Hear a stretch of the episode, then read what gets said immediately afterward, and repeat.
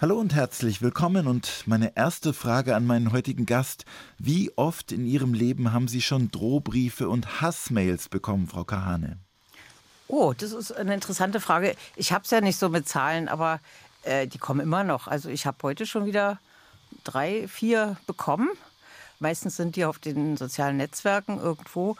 Ist immer irgendjemand, der Fluch droht oder mich diffamiert. Das ist mein tägliches Brot sozusagen. Und wie gehen Sie damit um? Das ist unterschiedlich. Ich habe Zeiten gehabt, da war es wirklich sehr schwer auszuhalten. Und da ging es mir auch nicht gut. Angst hatte ich in der Weise nicht, aber es ist schon schrecklich. Stellen Sie sich mal vor, Herr Bogdan, Sie kommen aus der Tür und irgendwo hängt ein großes Plakat, da steht Bogdan ist ein, weiß ich was, äh, schlimmer Finger, Idiot oder sonst was. Das ist, das macht was das beeinträchtigt. Das macht schon Herzklopfen. Eine Stunde, zwei Menschen im Gespräch auf Bayern 2. Achim Bogdan trifft Anetta Kahane. Ein Leben gegen Hass und Hetze. Ja, hallo nach Berlin. Hallo Anita Kahane. Also einer der Gründe, warum Sie viele Menschen gegen sich aufgebracht haben, ist, Sie waren Gründerin und langjährige Vorstandsvorsitzende der Amadeo Antonio Stiftung. Was ist das für eine Stiftung?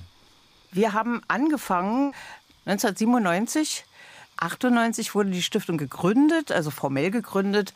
99 haben wir den ersten Opferfonds aufgemacht, durch den Opfer rechter Gewalt und antisemitischer Gewalt geholfen wurde. Und da bekamen wir auch die erste Aufmerksamkeit. Die Idee war zu sagen, wir haben ein besonderes Problem in Ostdeutschland. Das haben wir ja immer noch. Damals war die Stiftung sozusagen vor allen Dingen fokussiert auf den Osten. Und Zivilgesellschaft bedeutet, dass man Leute vor Ort findet, die ebenso wie wir wahrnehmen, dass da was nicht in Ordnung ist, wenn da Nazis prügelnd durch die Straßen gehen und Jugendliche oder Migranten zusammenschlagen und die Bevölkerung völlig ungerührt bleibt davon. Das heißt also, die wenigen Leute, die vor Ort das bemerken und das problematisch finden, die zu ermutigen und die auszustatten, damit sie dort vor Ort was auf die Beine stellen können, was dem sozusagen entgegentritt. Das wollten wir machen. Und das haben wir dann auch angefangen. Und das hat mir zum Beispiel sofort den Ruf der Nestbeschmutzerin eingebracht. Also sehr lustig, heutzutage schmückt sich ja jeder Zweite damit, dass er aus dem Osten ist. Osten ist wieder modern. Ja. Bei mir wurde immer das so ein bisschen ich fiel sofort in die Kategorie der Nestbeschmutzerin. Ne? Sie sind doch aus dem Osten, Sie müssen doch hier mit, mit den deutschen Ossis solidarisch sein. Ich sage, nee, ich bin mit Menschen solidarisch und wenn die angegriffen werden oder wenn da Hass äh, gegen Minderheiten geschürt wird, dann bin ich nicht solidarisch, bloß wegen einer geografischen Herkunft. Das hat man mir übergenommen. Frau Kahane, wie groß ist das Problem mit Antisemitismus, Rassismus und Rechtsextremismus in Deutschland im Jahr 2023? Ist es groß. Es hat unterschiedliche Gesichter. Es gibt da verschiedene Umfragen. Im Moment haben wir in Ostdeutschland jetzt gerade wieder der Thüringen-Monitor rausgekommen, wo die Mehrheit, also mehr als 50 Prozent der Bevölkerung in der Demokratie irgendwie nicht mehr die richtige Staatsform sehen. Und das ist natürlich wirklich beängstigend. Und das ist natürlich, was das Land Thüringen betrifft, sowieso beängstigend. Und ich finde auch, in München muss man wissen, dass sowas in Ostdeutschland gerade passiert. Was wollen wir denn machen, wenn demnächst äh, gewählt wird und die AfD die stärkste Partei wird? Also das ist etwas, was man jetzt nicht einfach so hinnehmen kann und sagen, na ja, dann ist es eben so, die wollen das so. Das sind wirklich große Probleme, mit denen ganz Deutschland handeln muss. Wir haben also jetzt die AfD ist jetzt so ein Beispiel, die ist ja im Westen wesentlich schwächer als im Osten, aber sie zieht nach, ja? Also wir haben sozusagen diesen äh, Vampirismus der Demokratie, also wo die Demokratie sich selber so ein bisschen verzehrt. Das haben wir im Westen auch, aber im Osten ist es ganz besonders schlimm. Und ich bin immer der Meinung, wenn es im Osten noch schlimmer wird, dann wird es irgendwann ansteckend, auch für den Westen. Deswegen ist es so wichtig, das zu wissen. Sie stammen aus der DDR, haben dort auch studiert, waren Teil der Bürgerbewegung. Wie sehr wirkt die DDR auch heute noch in den Menschen nach? Die DDR ist ja nicht vom Himmel gefallen. Man tut immer so, als wäre plötzlich 1949 die DDR da gewesen. Das war sie ja auch nicht in der Bundesrepublik. Vor der Bundesrepublik gab es den Nationalsozialismus. Und was gab es vor der DDR? Auch den Nationalsozialismus. Also man kann jetzt nicht sagen, die Bundesrepublik hat in einem sehr langen und schwierigen Prozess zumindest versucht, dieses nationalsozialistische Erbe in irgendeiner Weise aufzuarbeiten oder gut oder schlecht, aber irgendwie damit in, sich zu beschäftigen. Und im Osten, wo das nicht passiert ist, erwartet man jetzt plötzlich, dass die Leute irgendwie nach dem Mauerfall Demokraten sind. Woher sollen die das haben? Also natürlich hat das Erbe des Nationalsozialismus auch in der Bevölkerung der DDR gewütet. Natürlich waren auch Täter und Mitläufer in der DDR. Das war das gleiche deutsche Volk, wenn man so will. Die gleichen furchtbaren Komplizenschaften und Aneignungen fanden da statt. Also sind dort auch Juden-Nachbarn äh, weggeführt worden in die Gaskammern und keiner hat was gemacht. Also wir haben diese gleiche Situation im Westen, im Osten auch. So und ähm, dann ist die DDR entstanden und es gab dann ein, eine Art Deal, würde ich jetzt mal sagen, der besagte also als Gründungsidee, der Faschismus ist ausgerottet, wenn man den Kapitalismus abschafft. Und dann brauchen wir auch nicht weiter darüber zu reden. Der Preis dafür ist, ihr lasst euch darauf ein, ihr Bevölkerung der DDR, dass hier so einige Leute, die im Exil waren oder im, im Gefängnis oder in Lagern, jetzt die Regierung bilden. Und äh, auch in der DDR waren es höchstens ein Prozent der Bevölkerung, die sozusagen aktiv Widerstand geleistet haben, also vielleicht 200.000 Leute. Ja, das heißt also, der Antifaschismus ist nicht etwas, was gewachsen ist, sondern das ist etwas, was beschlossen wurde.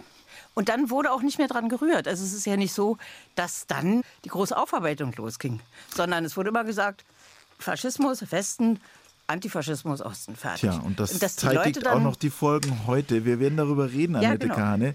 Schön, dass Sie bei uns sind. Ja, in der kommenden Stunde wird es um Ihr Leben, um die DDR und natürlich um Ihr Engagement gegen rechts gehen. Frau Kahane, Sie blicken auf ein langes, turbulentes Leben zurück und das machen wir jetzt auch. Fangen mal gleich bei Ihren Großeltern und Ihren Eltern an deren Leben auch eng mit den Schattenseiten der deutschen Geschichte zu tun hat. Erzählen Sie bitte, was passiert ist. Meine Großeltern haben in Berlin bzw. in Havelberg bei Berlin Krieg und Shoah überlebt. Mein Vater hat sich dann als sehr, sehr junger Mann gleich nach der Bar Mitzwa entschlossen, zu den Kommunisten zu gehen. Nicht ohne vorher noch andere Jugendorganisationen auszuprobieren. Und ist dann eben im Laufe seines Lebens ein gläubiger Kommunist geworden, wenn ich das mal so sagen darf. Äh, als solcher ging er dann ins Exil 1933 gleich und hat dort im Exil war es dann in Spanienkrieg gewesen, später in Frankreich war Kapitän der Resistance. Er war in Lagern, er hat gekämpft, also er war sozusagen, was wir in der DDR sagen würden, ein antifaschistischer Held. Auf Leuten wie ihn baute der Mythos der DDR und des Staates auf. Das war für uns Kinder natürlich schwer zu toppen in jeder Hinsicht und auch eine große Verantwortung, große Last. Meine Mutter ist in Frankreich gelandet, und dort in Frankreich in ein Deportationslager gekommen und hat mit Mühe sozusagen diese Zeit überlebt und ist nicht in Auschwitz ermordet worden. So, und ihr Vater, der ist in Berlin geblieben und er ist mit seiner Frau und seiner Familie in Auschwitz umgebracht worden. Das heißt also, diesen Großvater habe ich nie kennengelernt. Und meine Eltern sind in die DDR zurückgekommen und wollten den Sozialismus aufbauen und dachten wirklich, das geht. Also das war sozusagen eine Idee und der sind sie gefolgt.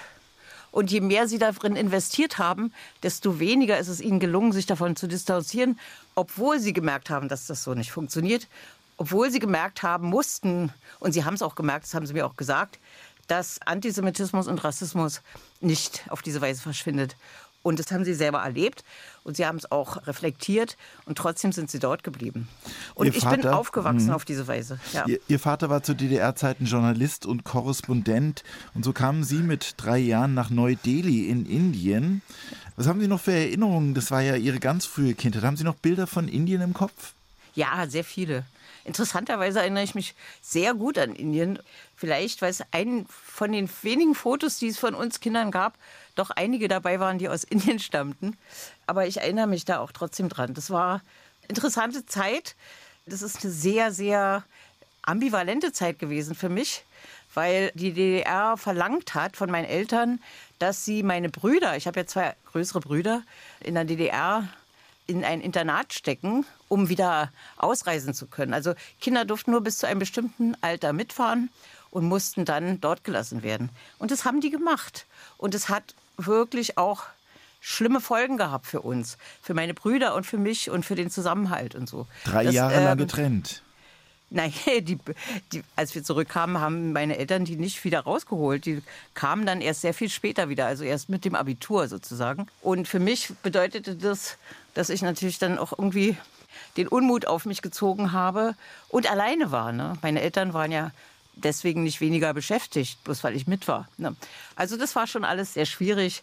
Aber trotzdem sind die Erinnerungen an Indien und später auch an Brasilien sehr prägend gewesen, weil nicht nur das unser Haushalt eine sehr nicht religiöse, aber doch jüdische Kultur hatte. Also wir haben, wir waren da irgendwie sehr anders drauf als die deutschen Kollegen oder Klassenkameraden. Und man muss war, mal dazu äh, sagen, für Leute, die jetzt aus heutigem Kontext kommen, also Ende der 50er Jahre in Indien zu leben, war für einen DDR-Bürger wie eine Reise zum Mars heute. Also es war einfach, es gab Reiseverbot äh, ähm, und das war jetzt auch nicht gerade die Welt, in der man weder Urlaub gemacht hat, noch gar dort gelebt hat. Also es war schon wirklich eine exotische Welt, die sie betreten haben. Das ist richtig, aber so ein Kind von drei Jahren merkt es ja nicht. Also es war eine andere, ein anderes Haus, andere Pflanzen, andere Menschen und so. Also aus den Fotos, die ich so jetzt sehe, ich habe da sehr vertraut mit den indischen Kindern, die um unser Haus herum sich bewegten, gespielt. Ich war praktisch eine von denen. Also ich war da sehr integriert in das. Ich habe mich ja nicht gesehen. Das ist mir später auch als ich äh, als Studentin in Afrika war, immer so gegangen. Ich habe mich ja nicht gesehen. Ich habe ja nicht gesehen, dass ich weiß bin und die anderen nicht. Aber als Sie zurückgekommen sind nach Ostberlin, war es ja vermutlich äh, von Indien kommend eine Reise vom Farbfilm in den Schwarz-Weiß-Film. ja, das stimmt. Da hat die Nina Hagen recht, ja. Ähm, das ist ja auch ein bisschen so gemeint gewesen in diesem Lied. Das ist ja der Witz äh, an diesem Song. Ja, genau so. Und ich habe ich hab da auch sehr gelitten drunter. Also es war für mich ein Kulturschock Beide Male. Ich bin ja später, als ich neun war, dann noch mal in Brasilien gewesen für ein knappes Jahr. Und da ist es mir hinterher noch stärker äh, auf die Füße gefallen. Irgendwie so, ich war so verloren, dann plötzlich wieder in diesem Kindergarten in der Tschaikowski-Straße, wo, wo immer der war. Das war schon sehr merkwürdig und ich, ich hatte so das Gefühl tatsächlich, dass äh, das, was ich erlebt habe oder wie ich denke, wie Dinge sein sollten oder wie sie für mich sich normal anfühlten. Das Gegenteil war sozusagen meine tägliche Realität. Also schimpfen und beschämen und sowas alles im Kindergarten war total normal. Und in diesem indischen Kindergarten oder in der Schule, da war das nicht so. Ne? Und insofern war das schon schwierig.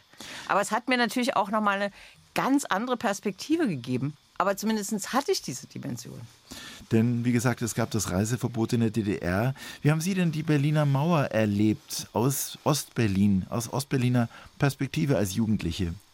Und es war ganz furchtbar. Also nachdem wir dann irgendwie zurück waren aus Brasilien und so, dass für mich dieses Kapitel abgeschlossen war, das war wirklich furchtbar. Es war ein großer Zorn, ein großer Schmerz.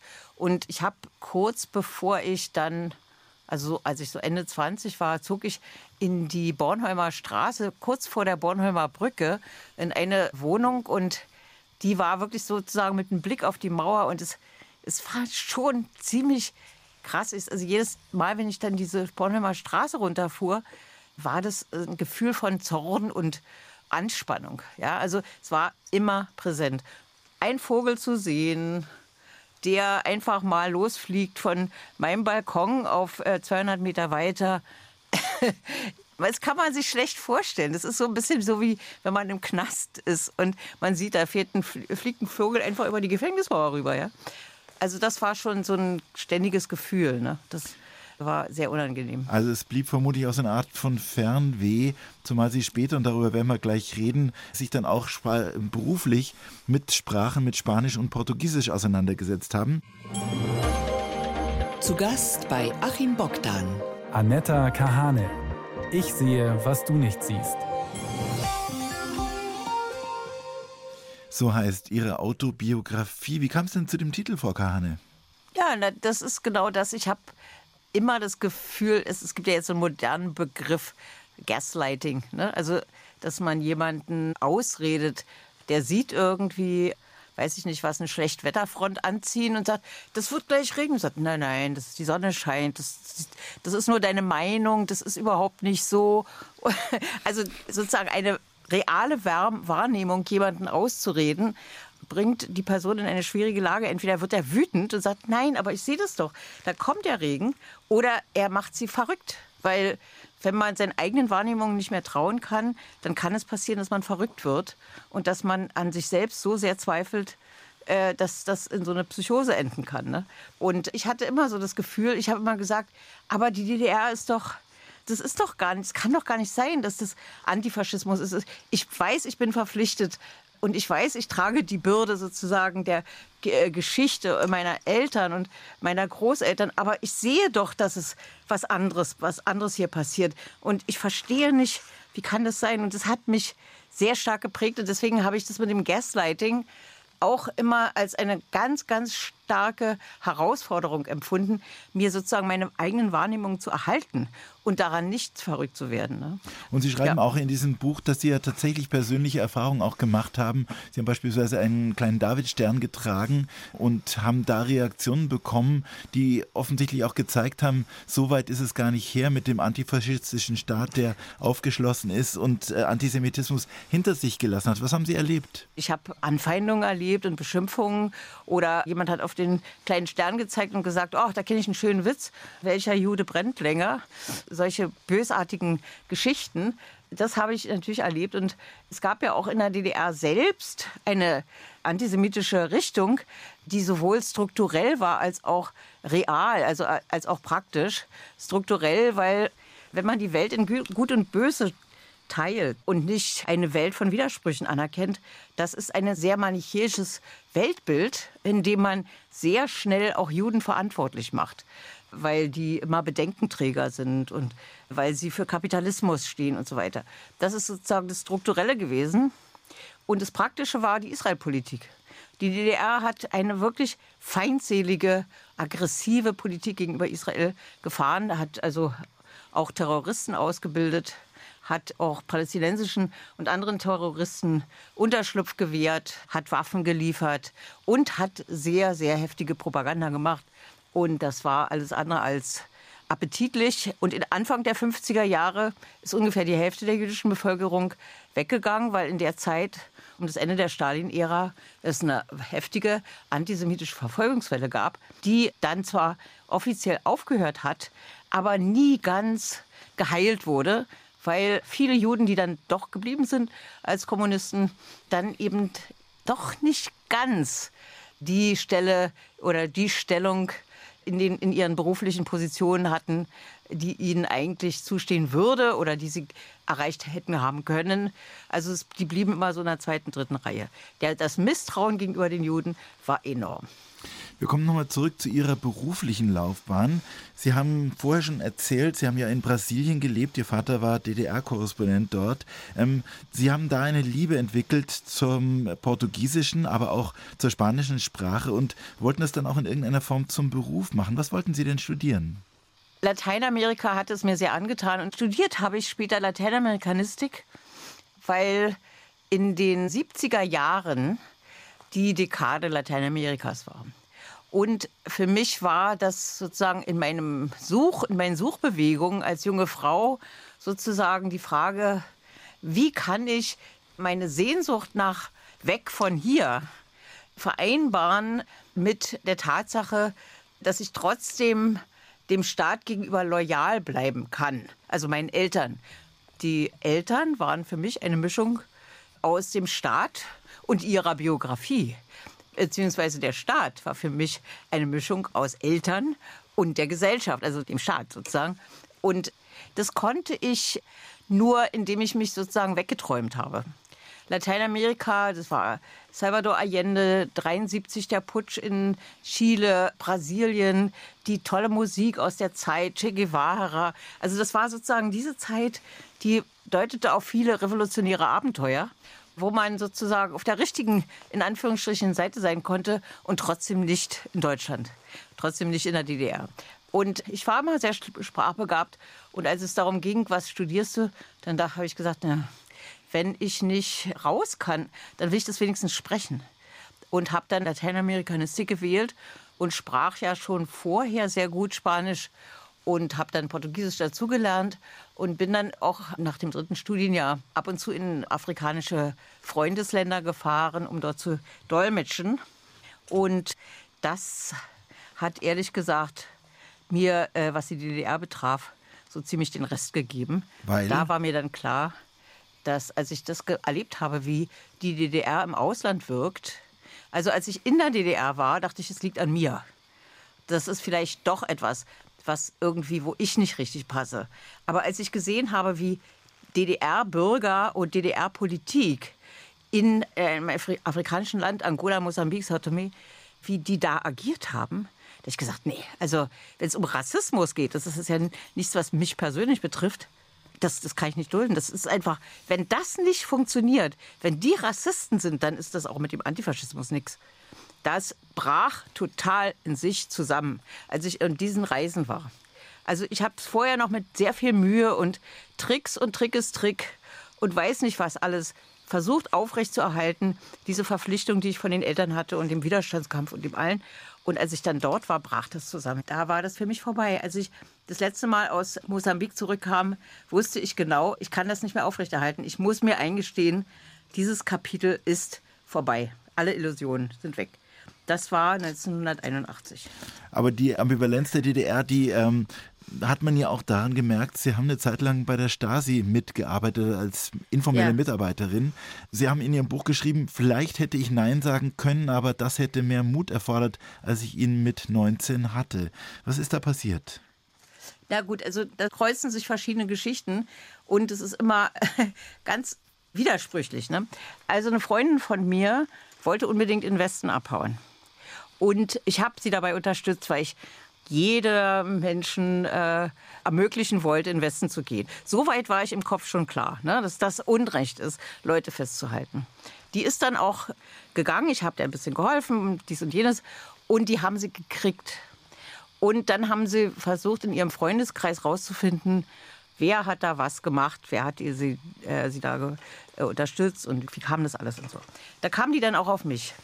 Und die haben mich dann verhört, ungefähr sieben Stunden lang. Ich habe gar nichts gesagt, weil ich auch gar nichts wusste. Das war völlig klar. Aber es war schon, sagen wir mal, heftig. Und irgendwann kamen die mit böser Bulle, guter Bulle, kam dann einer an und sagte, lassen Sie uns doch mal einen Kaffee trinken. Und dann kam der, der war von der Stasi und der sagte, naja, wenn Sie so gute Beziehungen haben ins Ausland und Sie war ja mit Ihrem Lateinamerikanistik und diesem allen, vielleicht können wir ja zusammenarbeiten. Die DDR ist ja jetzt Mitglied der UNO geworden. Es kommen sehr viele Korrespondenten und Diplomaten. Und wir würden gerne sozusagen mal hören, wie die so über die DDR denken. Also wie das ist. Also das war die Abteilung Spionageabwehr. Das wusste ich damals aber nicht. Und ich hatte, das war so eine Mischung aus Druck, also es war eindeutig eine Drucksituation, aber es war eben auch so eine Vorstellung für einen Moment, hm, vielleicht kann ich doch was Gutes tun für den Staat und mit denen zusammenarbeiten, ohne dass ich jetzt mich mit der DDR auseinandersetzen muss. Denn darum ging es ja. ja. Und dann habe ich das gemacht. Also im Gegensatz zu dem, was so öffentlich immer gesagt wird, ich habe keine Berichte geschrieben über Freunde, ich habe niemanden ausspioniert und so weiter, sondern es ging immer um Leute, die in Botschaften arbeiteten und, und Journalisten, die in der DDR waren und so eine Sachen. Schlimm genug, ich schäme mich dafür heute auch noch bis ins Mark, das ist gar keine Frage. Aber es war eben nicht meine Aufgabe, Kommilitonen oder Freunde auszuspähen oder sowas. Und gerade weil es äh, bei der Spionageabwehr eher um das Ausland ging, war es klar für mich, dass ich, als ich 1981 dann noch mal in Afrika war und mir das plötzlich klar wurde, gab es dann für mich auch in der Frage absolut kein Zurück mehr. Also ich habe dann mit der Stasi gebrochen und sofort, also wirklich im selben Augenblick, das hat er mir noch gesagt, der gesagt, das ist Ihnen schon klar, dass Sie dann nicht mehr ins Ausland fahren dürfen, auch nicht, also Ausland war ja dann sozusagen sowieso nur Afrika, also es war jetzt nicht, dass ich in den Westen konnte oder so. Äh, nein, das war dann vorbei. Und ich habe dann auch kurz danach meinen Job verloren in der Uni. Ich habe da als Lehrerin gearbeitet, als Hochschullehrerin für Sprachen. Und bums, stand ich sozusagen nackig da. Ich hatte keinen Job mehr. Ich durfte nicht mehr ins Ausland. Ich durfte auch Ich hatte ja, mein Beruf war Dolmetschen und Übersetzen. Ich bekam keine Aufträge mehr. Und es gab ein paar Leute, die mir dann geholfen haben. Denen bin ich auch bis heute sehr dankbar, dass sie mir dann eine Möglichkeit gegeben haben, wenigstens ein bisschen Geld zu verdienen. Also das war keine schöne Situation. Und ein paar Jahre später habe ich auch einen Ausreiseantrag gestellt. Und zwar in dem Moment, als mein Mann, den ich dann irgendwann heiratete und mit dem Kind kriegte, der hat in einem Forschungsinstitut gearbeitet und der kam dann nach Hause und meinte, wir machen jetzt ein Forschungsprojekt zu Antisemitismus und gehen noch mal ein auf die besondere Rolle des Finanzkapitalismus, weil er, also inwieweit Antisemitismus auch eine Folge ist des Konflikts zwischen Kapital und Arbeit. Da habe ich gesagt, also das reicht mir jetzt. Das war Mitte der 80er Jahre. In der DDR tobte die Rechtsextremen. Da waren überall Skinheads und Neonazis. Und da war es so klar, dass das, dieses Regime sowas von ausgedient hatte und schon sowieso der Antifaschismus, da ich gesagt, nee, wir müssen hier weg, das geht nicht. Das wird nur noch schlimmer. Die werden ideologisch sich weiter verhärten und da ist nichts zu machen. Wir müssen hier raus. 1 zu 1, der Talk auf Bayern 2. Achim Bogdan im Gespräch mit Anetta Kahane, erste und letzte Ausländerbeauftragte der DDR. Im Magistrat der Stadt Ostberlin kurz nach dem Mauerfall 1989. Ja, wie haben Sie diese Wendezeit erlebt, den Mauerfall? Was haben Sie da gemacht zu der Zeit? Das ist eine wirklich sehr, sehr, sehr seltsame Zeit gewesen. Ich weiß gar, gar kein anderes Wort als seltsam, weil es überschlugen sich die Ereignisse.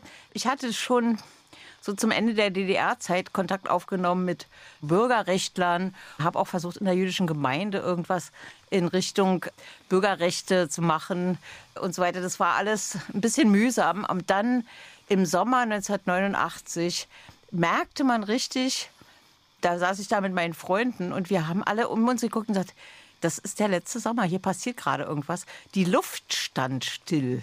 Und irgendwie hatte man das Gefühl, ein großes Unwetter braut sich zusammen. Mhm. Und ähm, es erodierte. Also meine Freunde kamen alle an, die hatten plötzlich alle Visa. Die konnten alle aus der DDR ausreisen und irgendwo hinreisen. Mir war das nicht vergönnt, wegen dieser Stasi-Absage. Und plötzlich verschwanden die. Verschwanden immer mehr Leute. Die gingen alle in den Westen. Und es war irgendwie so wie, äh, das funktioniert alles nicht mehr. Und ich hatte dann nach dem Sommer bei mir zu Hause eine kleine Arbeitsgruppe eingerichtet, so eine, ja, würde sagen, eine Bürgerinitiative nachzudenken über Ausländer in der DDR und Rassismus und Antisemitismus und solche Fragen. Es gab ja in der DDR Vertragsarbeiter, die wahnsinnig schlecht behandelt und äh, gehalten wurden, wenn ich das mal so sagen darf. Das waren praktisch Arbeiter beispielsweise aus Kuba, aus Mosambik, aus Vietnam, die zu ganz, ganz schlechten genau. Bedingungen in der DDR leben mussten, unter fürchterlichen ja. Verhältnissen eigentlich fast schon, ja, wenn man ihr Buch liest, fast schon ein bisschen sklavengleich, in, in so Wohnheimen mit überhaupt genau. gar keinem Platz und gar nichts, keinem Recht. Fünf Quadratmeter standen ihnen zu, dem deutschen Schäferhund hingegen standen sechs Quadratmeter zu nach DDR-Recht. Also was ich sagen will, ist, das war schon ziemlich krass. Bei Mosambik war es sogar so, die Leute aus Mosambik haben nicht mal ein Gehalt gekriegt. Die haben praktisch für eine Aufwandsentschädigung gearbeitet. Und die demonstrieren heute noch in Maputo dafür, dass sie endlich ihre Gehälter bekommen, weil es ein Regierungsabkommen gab, das Kredite, deswegen bin ich ja auch weggegangen. also das war auch einer der Konflikte. Die haben tatsächlich Leute eingekauft und Mosambik hat damit seine Schulden bezahlt bei der DDR. Muss man sich mal vorstellen. Naja, also das passierte im Herbst und dann ging es plötzlich ganz schnell. Also im Herbst ging es ja auch los mit den Protesten. Gorbatschow kam nach Berlin. Am 7. Oktober gab es die ersten großen Demos. Es gab im Frühjahr schon dieses Tiananmen-Platz in Peking, wo Leute verhaftet wurden und dann plötzlich wieder freigelassen wurden. Also ganz merkwürdige Dinge passierten. Und dann auf einmal am 4. November war dann diese riesige Demo am Alex, wo ich natürlich auch war, mit dieser ganzen Gruppe, die wir da hatten. Und am 9. November war die Mauer weg. Alles ging innerhalb von Wochen. Und auf einmal saß ich am runden Tisch und redete über Ausländerfragen, so hieß es damals. Und wir haben da Beschlüsse gefasst. Wir haben die Juden aus der Sowjetunion eingeladen, in die DDR zu kommen. Und es gab einen Beschluss der Volkskammer dazu. Und auf einmal war ich Ausländerbeauftragte des Magistrats im Mai. Also wieder sozusagen ein Jahr später war ich plötzlich Ausländerbeauftragte im Amt ich, die ich überhaupt keine Ahnung hatte, wie was das ist und wie und so. Und es ging vielen Leuten so, die plötzlich sozusagen in Situationen kamen, mit denen sie, also wir sind alle damit umgegangen, aber. Sie haben ja äh, wenigstens einen Job bekommen. Sehr viele Menschen haben den Job verloren in der Zeit. Also es waren absolut ja, turbulente war Zeiten. Äh, alles brach zusammen. Alte Staatsbetriebe gab es nicht mehr. Irgendwelche Raubritter aus dem Westen verkauften völlig überteuert Bananen, Autos, billig Elektroartikel. Und dann kam auch noch die deutsche Fußballnationalmannschaft, wurde Weltmeister. Es war also eine Mischung aus Euphorie, Depression, Arbeitslosigkeit und allem Möglichen. Anomie ist das Wort. Ja, Anomie. So könnte man Ein das Zustand sagen. von Unordnung, von Bodenlosigkeit, von sozusagen Chaos. Im Grunde war es das, ja. Und das, was da passierte, auch die Abwicklung dieser ganzen Betriebe und auch der Kulturbetriebe und der Universitäten und so, das war eine solche Katastrophe. Das war so furchtbar. Wir haben wirklich äh, das, im Prinzip ist die gesamte DDR-Eliten, ob das technische oder kulturelle oder sonstige Eliten waren, also im Anführungszeichen, also die gebildeten Menschen, die Leben gestaltet haben, die sind alle ohne Job gewesen auf einmal. Das war ganz furchtbar, abgesehen davon natürlich, dass es auch die Arbeiter und die Angestellten betraf, war es sozusagen kulturell eine Katastrophe, dass gerade diejenigen, die hätten sagen können, lasst uns jetzt mal was hier auf die Beine stellen, dass die so entmutigt und demotiviert und desintegriert wurden. Dann, Sie sagen es ja gerade schon, machte sich ein Ausländerhass breit, ausgerechnet im Osten, wenn man so will, mit Ausländerquoten von gerade mal einem Prozent. Hm. Gerade deshalb.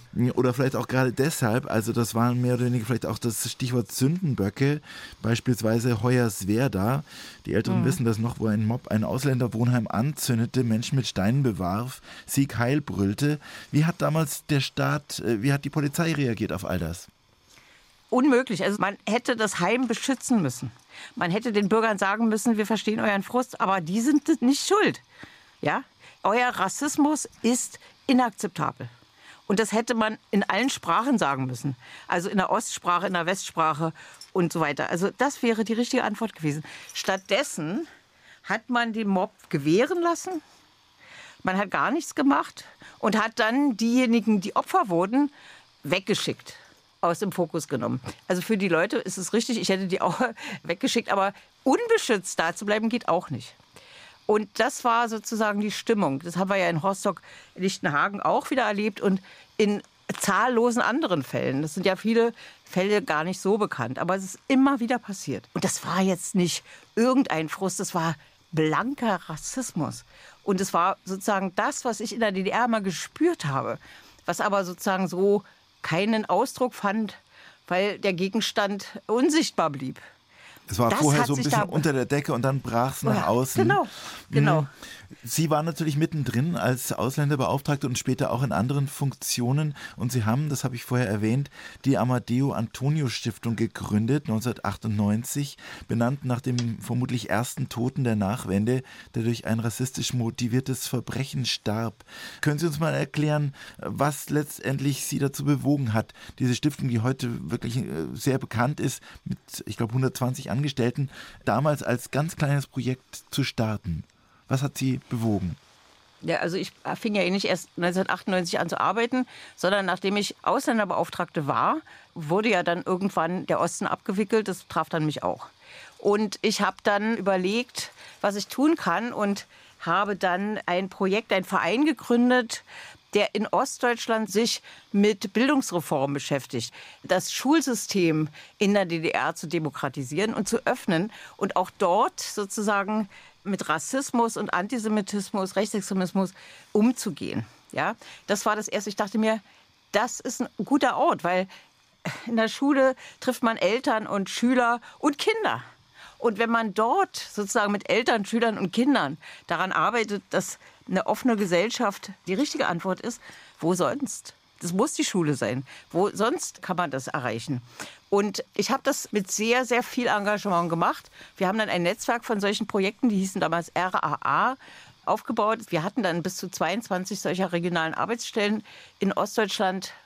Ich habe dann also im Laufe der 90er Jahre gemerkt, dass die unglaubliche Kraft die diese rechtsextremen Bewegungen hatten, mit der Schule alleine nicht zu beantworten ist.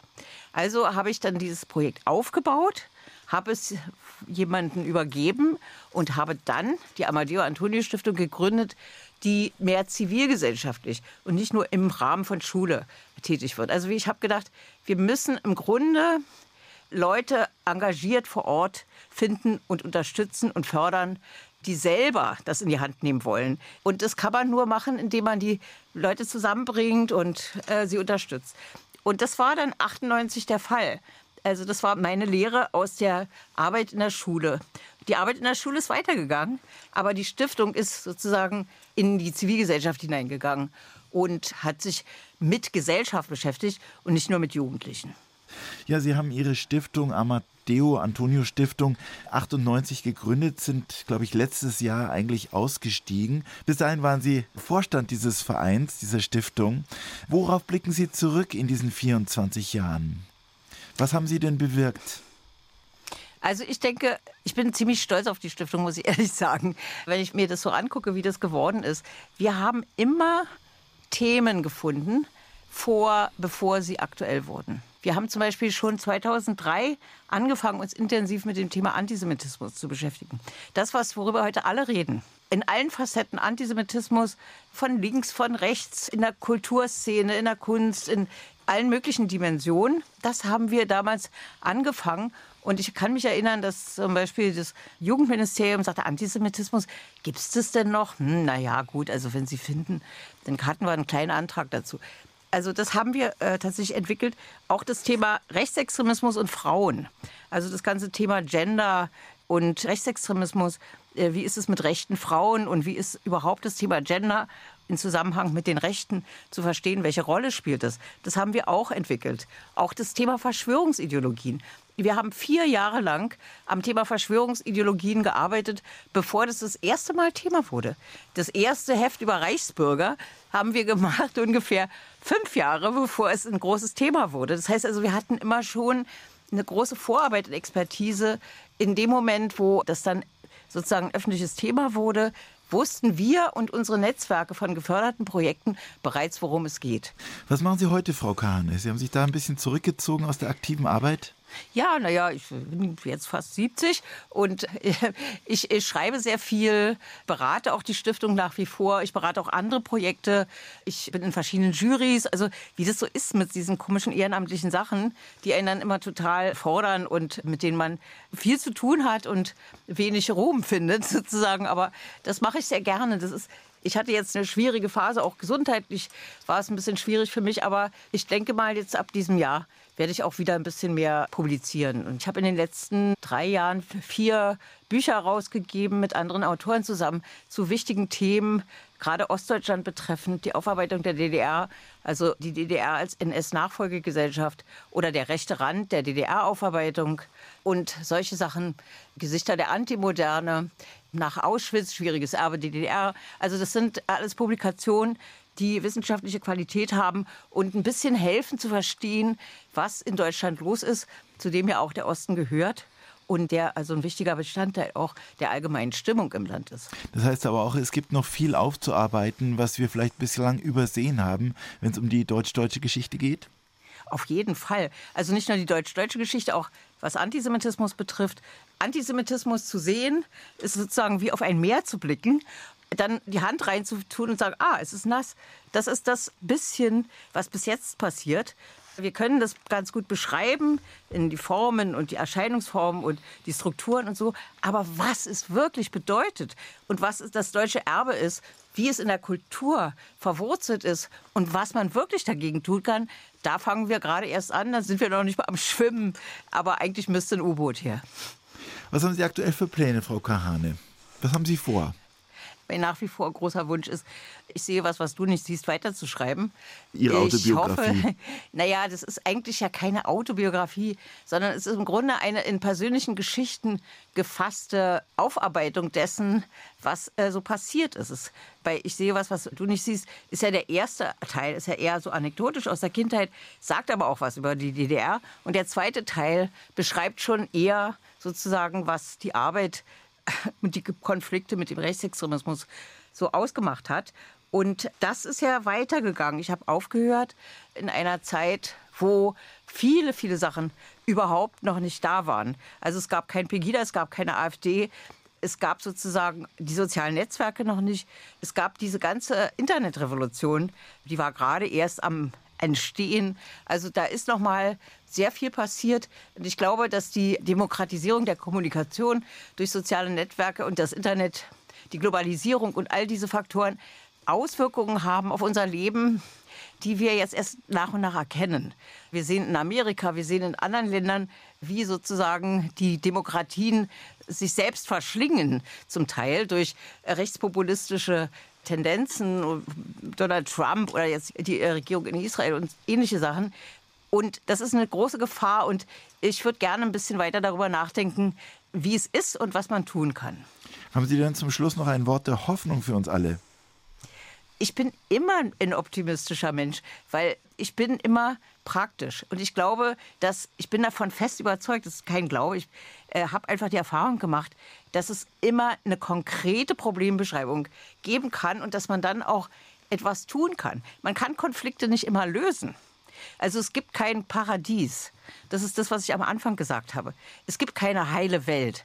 Aber da ist es ein ganz, ganz wichtiger Teil des jüdischen Selbstverständnisses, ist es, die Welt zu heilen. Weil im Judentum weiß man ganz genau, dass die Welt nicht heil ist. Die ist kaputt und es ist immer wieder und für jeden Einzelnen jeden Tag die Aufgabe, diese Welt wieder zu heilen. Das nennt man Tikkun Olam, die Welt zu heilen. Und das muss eigentlich jeder machen. Ich mache das nach meinen Kräften und ich bin immer ganz optimistisch, dass es viele Menschen gibt, die das wollen und die das tun. Im Großen und im Kleinen. Ich finde das Kleine genauso wichtig wie das Große. Und ich denke, dass es immer noch eine Möglichkeit gibt. Ich sehe es ja, was in den letzten 24 Jahren passiert ist. Da sind ja auch viele sehr, sehr positive Entwicklungen zustande gekommen. Es ist sehr viel mehr emanzipatorische Kraft, sehr viel mehr Dinge sind selbstverständlich geworden. Die Auseinandersetzung mit Rassismus fängt gerade an. Das war ja früher auch nicht. Also, dass es Rechtsextremismus bei der Polizei gibt, ist für mich eine gute Nachricht. Den gab es immer. Jetzt spricht man drüber. Und insofern sind für mich schlechte Nachrichten auch gute Nachrichten, weil sie einen zum Handeln zwingen. Das war mein heutiger Gast bei 1 zu 1 der Talk, Anetta Kahane, Bürgerrechtsaktivistin zu DDR-Zeiten und später engagierte Kämpferin gegen Rassismus und Rechtsextremismus, unter anderem bei der Antonio Amadeo Stiftung, die sie gegründet hat. Vielen herzlichen Dank nach Berlin. Alles Gute. Danke Ihnen auch. Und jetzt noch einen schönen Abend wünscht Ihnen allen Ihr Achim Bogdan. Machen Sie es gut.